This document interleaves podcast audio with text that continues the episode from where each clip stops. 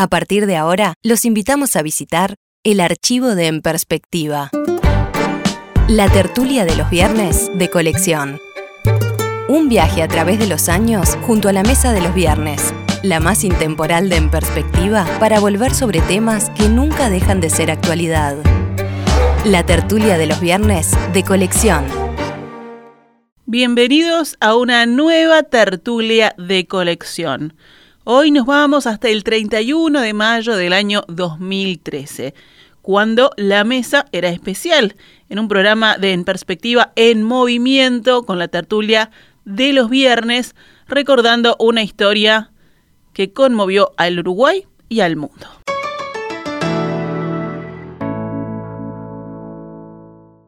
La historia de quienes sobrevivieron a la tragedia de los Andes ha sido contada innumerables veces. Lo que padecieron en la montaña y su experiencia posterior se conoce en todo el mundo.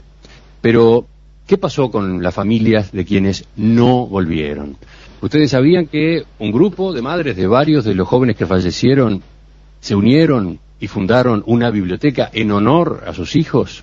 Bueno, este año esa biblioteca, que ya cuenta con casi 20.000 libros, está cumpliendo 40 años y nos ha invitado a celebrar el aniversario junto a la tertulia de los viernes aquí mismo, en su sede, en Carrasco. Aquí estamos esta mañana en perspectiva. Aquí estamos charlando con Raquel Arocena de Nicolich, fundadora de la Biblioteca Nuestros Hijos, y Estela Pérez del Castillo, que hoy dirige la biblioteca. Pero a la mesa incorporamos a partir de este momento a Carlos Maggi. Buen día, Carlos. Buen día, querido. Mauricio Rosenkopf, ¿cómo te va? Lo más bien. Juan Grompone. Buen día, ¿qué tal? Y Matilde Rodríguez Larreta. Buen día. ¿Andan todos bien? Muy bien. Abrigados. Abrigaditos. Y apretados. Aquí estamos con una mesa en la que subjetivamente, em, con la que ustedes se han encontrado hace un rato, es una mesa tapada de libros. Los, libros nos rodean, ¿no? Por todas partes, pero la mesa también tiene libros. Y son libros que algo con, que ver con algunos de ustedes tienen, ¿no, Carlos? Sí, este, muy disparate porque yo me encontré arriba de la mesa más libros de los que tengo en casa. Más libros tuyos. Son ah, libros, míos, claro, y son más de los que yo tengo en, mi biblioteca. Así que han seguido bien mi, mi trazado. ¿Y para qué están ahí? Yo me siento muy este próximo a esta, esta biblioteca. No es la primera vez que vengo, no es la primera vez que intervengo. Hace muchos años, cuando estaban en la vieja sede del hotel, yo vine a hablar varias veces y gente que quiero mucho. ¿Pero para qué están los libros? Se libro para firmarlos, para dejarlos Ah, para ¿te la biblioteca, con, agregarle un valor documental, es decir, le pusimos la firma. Para prestarlo por 15 días. Digo, no, acá hay cosas, primero es, eh, es enternecedor estar en un local de estos con toda su historia y creo que hay mucha timidez y mucha humildad en los servicios que anuncian que tienen, pero yo quiero comunicarle a la audiencia que pasando el segundo bloque eh, de bibliotecas, este, a un costado hay una mesa con unos escones que también está dentro de los servicios, este, que no me atreví todavía, pero estoy seguro que cada vez que vengan en ese lugar que les digo lo van a encontrar. ¿Tú le estás prometiendo a todos que siempre van a encontrar esos escones? La pregunta es si son siempre los mismos. Eh, bueno, que, oh, Mauricio tiene un ojo especial para ese tipo de detalles. Eh, es un atractivo. Juan, ¿tu primera impresión? Bueno, mi primera impresión es que me, me da- me da mucha alegría saber que hay cuatro libros míos y para festejar eso, a pesar de que hoy no es miércoles, quiero que acepten un libro nuevo mío como Muchísimas quinto. gracias. Eh, espero que me disculpen que no sea del miércoles, sino viernes. Hoy aceptamos, es la excepción. Sí, no está mal que empiecen los aplausos, ¿no? Vamos con el primero de ellos. Eh, ¿Y Matilde? Bueno, yo no puedo donar libros porque no tengo. Estoy rodeada de prolíferos escritores, así que me siento representada en ellos, ¿verdad? Pero vengo simplemente a decirlo lo importante que es dar con la idea adecuada, ¿no? A mí eso me impresiona, cómo fueron a dar un servicio que era tan requerido y tan necesario. Digo intuitivamente porque no, seguramente no han hecho un estudio de mercado antes de largar esta iniciativa. Y sin embargo está cumpliendo un rol tan fundamental que eh, queda en evidencia que hacía falta, ¿no verdad? De ahí el éxito de que tantos estudiantes circulen por acá, estudien en sus salas, como atestiguó el senador Penades y tantos otros. Este, y bueno, y, y esa intuición habrá que decir con ellos que viene de arriba, ¿por qué no? Es una de las tantas cosas, ¿verdad? Pero hicieron exactamente lo que hacía falta aparentemente y sobre todo para cumplir con sus hijos que eran estudiantes y que seguramente ven con mucho agrado esta obra. Así que eh, lo primero que me resulta así admirable, entre otras cosas tantas para decir, es eso, de haber embocado en una actividad que era tan necesaria. Mauricio, ¿qué ibas a agregar tú? Seguro que lo emocionante es cómo convierten el dolor en un servicio y es una biblioteca y de alguna manera se inserta. Sí, ese es el otro aspecto tan maravilloso. Pienso que es el punto de partida. Además, este, me pregunto cómo cuando participamos en una mesa como esta, en la inauguración del Hotel Carrasco, se nos pasó que ahí estuvo la biblioteca en sus Exacto, como no lo dijimos ni nada, ¿verdad? De alguna manera estamos haciendo un asterisco al pie y dejando constancia. Aprovecho para contar la cocina, en todo caso, de este movimiento de En Perspectiva. Esta venida a la biblioteca de nuestros hijos se originó en aquella ida al Hotel Carrasco. Fue allí que surgió el recuerdo del origen de la biblioteca en el anterior, bueno, en una de las etapas anteriores del Hotel Carrasco, y fue allí que nos trasladaron la invitación, que por supuesto en el instante mismo aceptamos, lo que quedaba después era fijar la fecha, nada más. ¿no? Además porque esa biblioteca, por lo que narraban, este, dejaba una enseñanza, cómo tenían un espacio, el baño, la bañera, para dejar ahí libros en tránsito, supongo. Carlos, volvemos contigo. Sí, yo pensaba que esto es hermoso porque la, historia es larga y el hombre es breve, ¿no? Así que está siempre matizada la vida por la muerte. Y es hermoso, este, la única especie viva de, que hay en el, en el planeta y tal vez en el universo es, la, especie humana, ¿no? Que es capaz de cambiar, renovarse, tomar de la muerte fuerza para crear algo nuevo. Cada vez así, esa es la historia del hombre y esta es un ejemplo concreto de algo siniestro sale una cosa hermosa. Bueno, nada, es la historia profunda del hombre, así que hay que pensarlo así, sentirlo de esa manera y estar acá no es un hecho banal. Raquel, ustedes eh, efectivamente han sentido en estos años esa satisfacción. Pero tengo una anécdota que tiene bastante que ver con lo que acaba de decir Carlos. Eh, cuando nosotros empezamos la biblioteca, era una necesidad que teníamos de juntarnos. Y lo sentíamos yo creo que todas las, madres, que ya en la familia, los hijos, ya no querían seguir hablando de, del accidente. Eso dura un rato y después ya, no, no, pasó. Para nosotros estaba vivo. Entonces nos reuníamos para, para formar la biblioteca y hablábamos cinco minutos de la biblioteca y dos horas del accidente. Pero acá a nadie, alguien que quería hablar o cortar el tema y empezar a hablar del accidente, a nadie se le, decía, no, no, ahora no, estamos en esto. Volvíamos al accidente. Una vez eh, este, nos vino a ayudar una señora, mm, muy capaz, muy inteligente, eh, vecina de Carrasco, y cuando se fue le dijo a una amiga, no van a poder seguir con la biblioteca, no va a salir adelante esa biblioteca, porque ellas lo único que hablan es del accidente. Y la gente de la zona nos daba tres, cuatro años, pues llevamos cuarenta.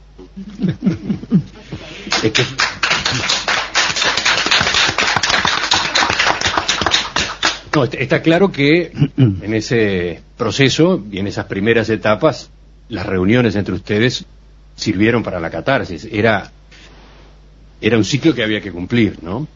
Después, supongo, creo, sé que, los porcentajes de, distribución de los temas en las charlas fueron cambiando, ¿no? Lógicamente, lógicamente. Además, acá todo lo hicimos por anonimidad. Basta que una persona, una de las señoras, no le gustara algo, no se hacía. Eso fue en un momento cuando íbamos a poner Viven, y una de las señoras dijo, ah, yo preferiría que no estuviera. El libro, el libro viven. Viven. El libro Viven, yo diría que recién apareció en este local.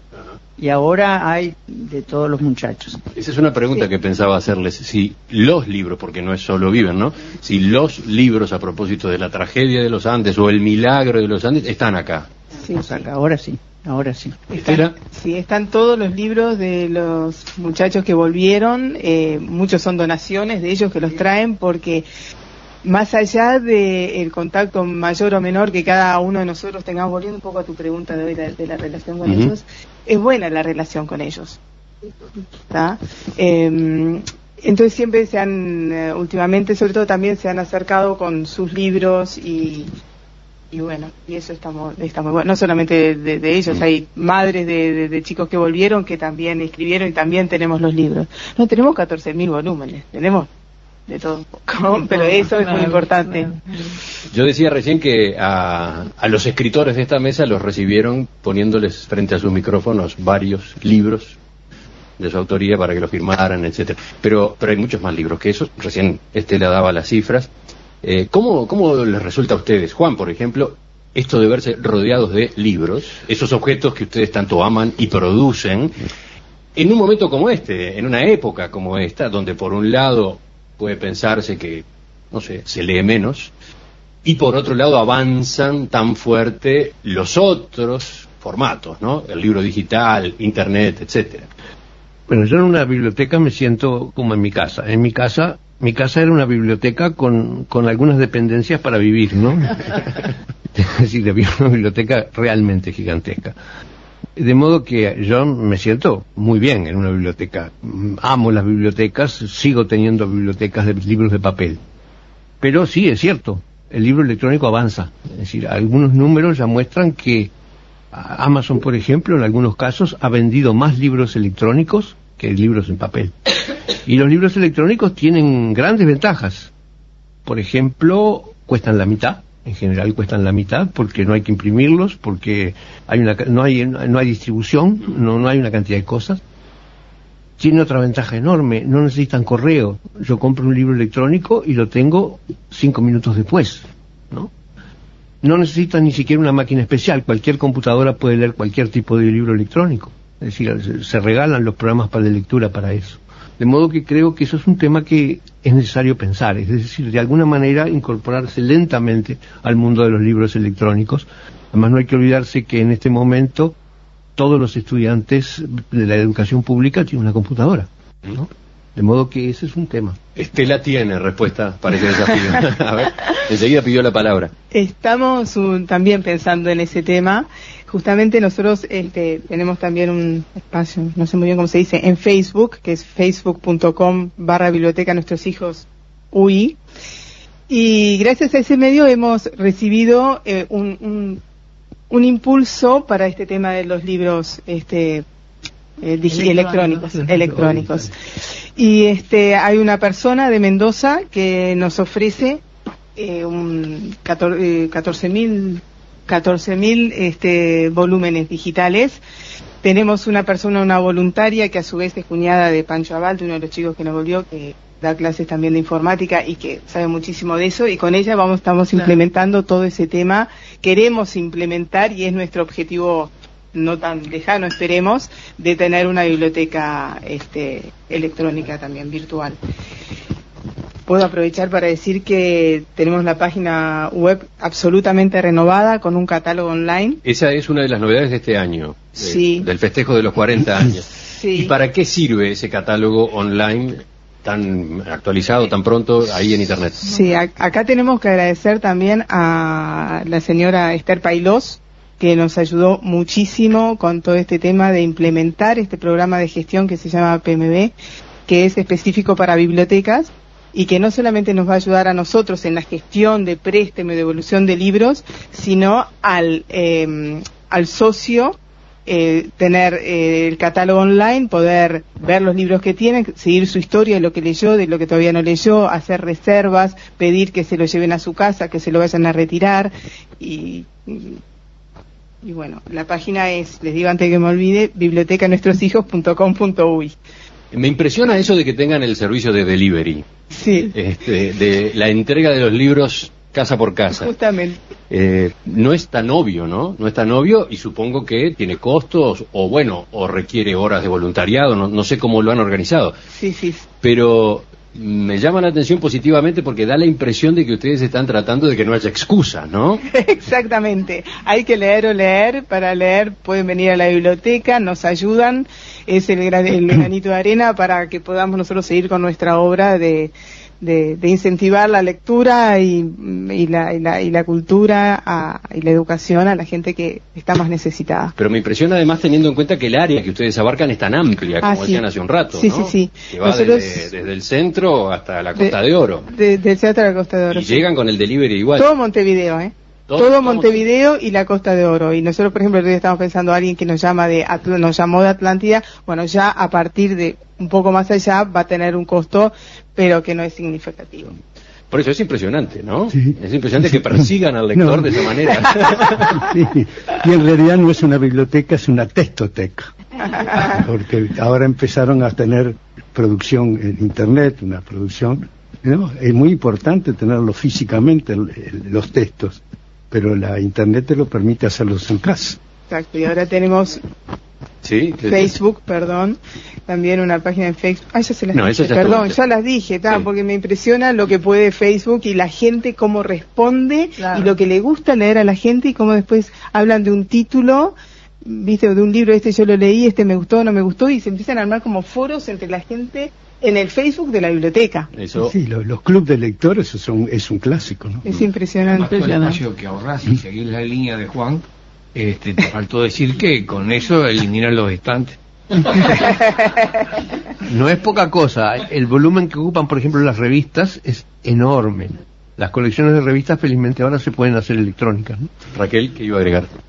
Bueno, no solo fuimos nosotros los que hicimos esta biblioteca, tuvimos la gran, gran, gran suerte de tener, desde que empezamos, un conjunto de, de empleadas, más que empleadas, de compañeras. Una de ellas en este momento no está acá, Margarita Stigarraga. Tenemos, no quiero nombrar no quiero nombrarlas a todas las demás, pero el agradecimiento que todas tenemos, porque todas se han puesto, algo que mi abuela no diría a mi edad, se han puesto la camiseta y están este Tengo alguna exfuncionaria que nos está escuchando y manda su mensaje. Cristina, Sí, por ejemplo. amor, dice, tuve, tuve la fortuna de ser funcionaria de la Biblioteca de Nuestros Hijos por un año. Sensación de paz y admiración como en pocos lugares he sentido. Me invade apenas cruzo el portón. Por esa razón, ya no siendo funcionaria, igual una vez a la semana disfruto de acercarme a ese lugar. Cariños para todas esas hermosas personas. Gracias, esa es Cristina. una chica extraordinaria que estudia, este, entró hace poco, no fue así la mano derecha, agradable, eh, calladita, tenía un contacto con los socios que eso es una cosa estupenda. Los socios van directamente a preguntarle a las empleadas, a ver, ¿qué libro tiene para recomendarle? O, la emplea- o ella misma le dice, entró tal libro que a e- usted le va a gustar. O sea que ellas ya conocen el gusto de la gente que viene acá. Eso es... Tenemos ollas que están hace 40 años. El otro día entró una señora pobre que había llevado un libro que no era de... No le gustó, pobre. Parece que era de esos libros que salen ahora, bastante indecentes. Y la pobre señora llegó con su libro y, y dijo, bueno, yo les voy a pedir un favor, que me tachen, que yo no quiero que nadie sepa que yo leí este libro. Que no quede registrado. antología, ¿no? Alguien que pide censura. Bueno, en una época teníamos censura, porque la verdad que lo habíamos hecho entre un grupo de señoras, todas católicas, y bueno, ¿por qué tener libros que no tenían? Porque había bastante para, para tener esos libros. Entonces, cuando una socia se quejaba de que un libro era muy fuerte, qué sé yo, bueno, más o menos se ponía en costado, se dejaba para gente que de repente le interesaba eso o decididamente se sacaba. Ahora se está escribiendo algo que es bastante horrible, ¿no? que es pura, pura, puro sexo y de literatura no tiene nada. Y a mí me horroriza porque la gente lo pide. Entonces, el otro día estaba pensando que aunque la gente lo pida, no lo vamos a tener. Uy, qué debate se abre acá. Qué interesante. ¿Qué dice? ¿Qué- Claro, claro. tener esos libros que hasta los mismos, yo a veces lo oigo por la televisión o en algún artículo del diario, que hasta los mismos dicen que esos libros no valen nada. Mirá que, mirá que hay cosas muy indecentes en la Biblia. ¿Qué dicen los autores sobre una política como esa? No, la- lo que hay que seleccionar son los libros buenos o malos.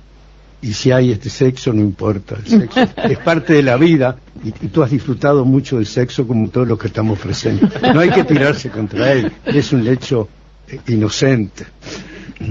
Juan, que Bueno, yo agregar por, tú. por suerte traje un ensayo sobre la sociedad actual y no, no tiene nada de eso. Bueno, no saben la cantidad de mensajes que han ido llegando de la audiencia. Menciono algunos, leo algunos, simplemente a título de ejemplo. Qué obra inspiradora que han realizado estas madres a través de su dolor, qué impresionante. Algo muy hermoso, el ejemplo de esas madres que dolidas siguieron adelante por sus hijos. Abrazo para ellas, María desde Rocha. Eh, un ejemplo, la biblioteca, sigan adelante. ¿Cómo me puedo hacer socio? Pregunta Santiago desde la Costa de Oro. Marcelo dice, Marcelo dice, cuando se quiere se puede. Qué ejemplo estas madres que desde el dolor generaron esperanza, felicitaciones. Y siguen, ¿no? Podría estar un rato. Eh, supongo que fue música para los oídos de ustedes, eso que acabo de mencionar. Alguien que quiere hacerse socio. Sí, por supuesto. pueden comunicarse a través de la página web y también pueden llamar por teléfono al 12 2601-9099. Y ahí ¿Dijiste le vamos a cuánto- tomar. ¿Dijiste cuánto? Eh, Tele- 300, eh, el ¿cuánto? teléfono de Ah, nuevo, por favor.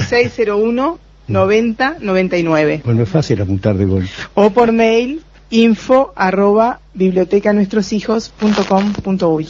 Y miren qué otro tipo de planteos llega a venir, como este de Tania desde Valle Edén, que cuenta esto, vivo en campaña, sin luz ni internet, pero el correo llega al almacén. ¿Puedo asociarme a la biblioteca y recibir libros por correo? ¿Se animan a llegar tan lejos? Sí, sí, nos animamos. De hecho, nosotros eh, llevamos, no lo dije antes, eh, libros a escuelas del interior y a centros culturales del interior también. O sea que sí, perfectamente le podemos hacer llegar de alguna manera. Mm. Queremos que la gente lea y se haga socio.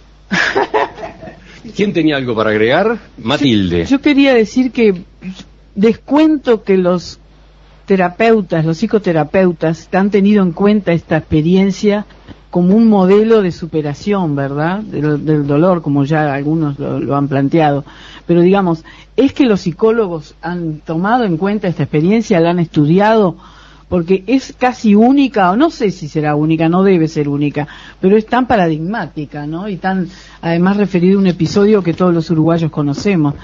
Ese es un tema que me gustaría saber. ¿Qué hacen los psicoterapeutas con una experiencia como esta para estudiarla y evaluarla, verdad? Para, para otras circunstancias de superación del dolor. Y lo otro que quiero agregar es que además de todo lo bueno que se hace con respecto a estimular la lectura, ayudar a estudiantes y demás, es la gestión. Qué buena gestión. No es una cosa de amateurs, de voluntarios que se reúnen y nada más. Es- tienen una gestión muy profesional. Están adquiriendo los medios más modernos. Es, es impresionante. Mirá, mirá- Gracias, mirá la sonrisa de Estela, mirá la de Raquel. No, y otra cosa que aprovecho también para decir es que eh, estamos eh, con el tema de muchas actividades nuevas con el tema de los 40 años y una de ellas eh, empieza ahora el primero de junio que es un taller de literatura. Para eh, enterarse más de eso también pueden a través de la página o llamando a la biblioteca o por internet. Tenemos que cerrar a esta hora por acá la charla con ustedes a propósito de la biblioteca, aunque vamos a seguir un rato con la tertulia aquí mismo. No estaría mal terminar con agradecimientos, ¿no? Y sé que Estela tiene unos cuantos. Sí, son medio largos. Voy a tratar de hacerlo 40 años no es poco. Por eso. En primer lugar, queremos agradecer a todos los socios que tuvimos y que tenemos, porque son su aporte que nos permiten seguir trabajando. A todas las voluntarias que nos han acompañado en estos 40 años y muy especialmente a todas las que nos apoyan hoy y, que sin ellas no podríamos seguir realmente.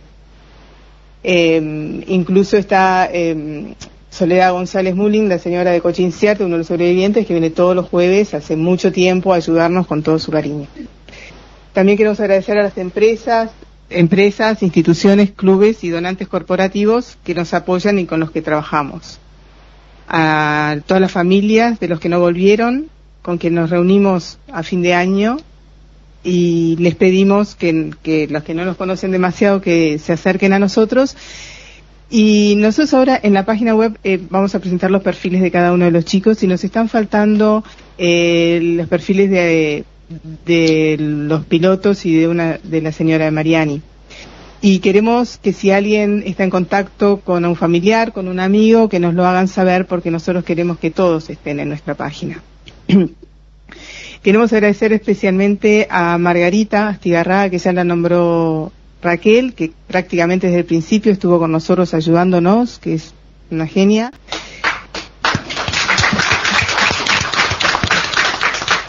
Queremos agradecer a Jacqueline Ferrari, nuestra bibliotecóloga, otro baluarte maravilloso. Eh, a la fundadora, más que nada, que siempre ha sido un ejemplo para nosotros. Yo siempre digo que, que, para mí fue tan maravilloso ver a las madres, ver a mamá, como que nosotros siempre pensábamos, estaba mamá va a venir de la reunión de la biblioteca hecha trizas y sin embargo fue lo que le ayudó a salir adelante. Y les tengo una admiración tremenda a todas. Y bueno, y a ustedes por venir, estar acá, por dar a conocer más nuestra obra y nuestro trabajo y, bueno, y saben que, como dice el cartel que está acá en la biblioteca y que fue lo primero que hicieron las madres, cada estudiante, cada lector es recibido aquí en nombre de nuestros hermanos en mi caso. Muchas gracias.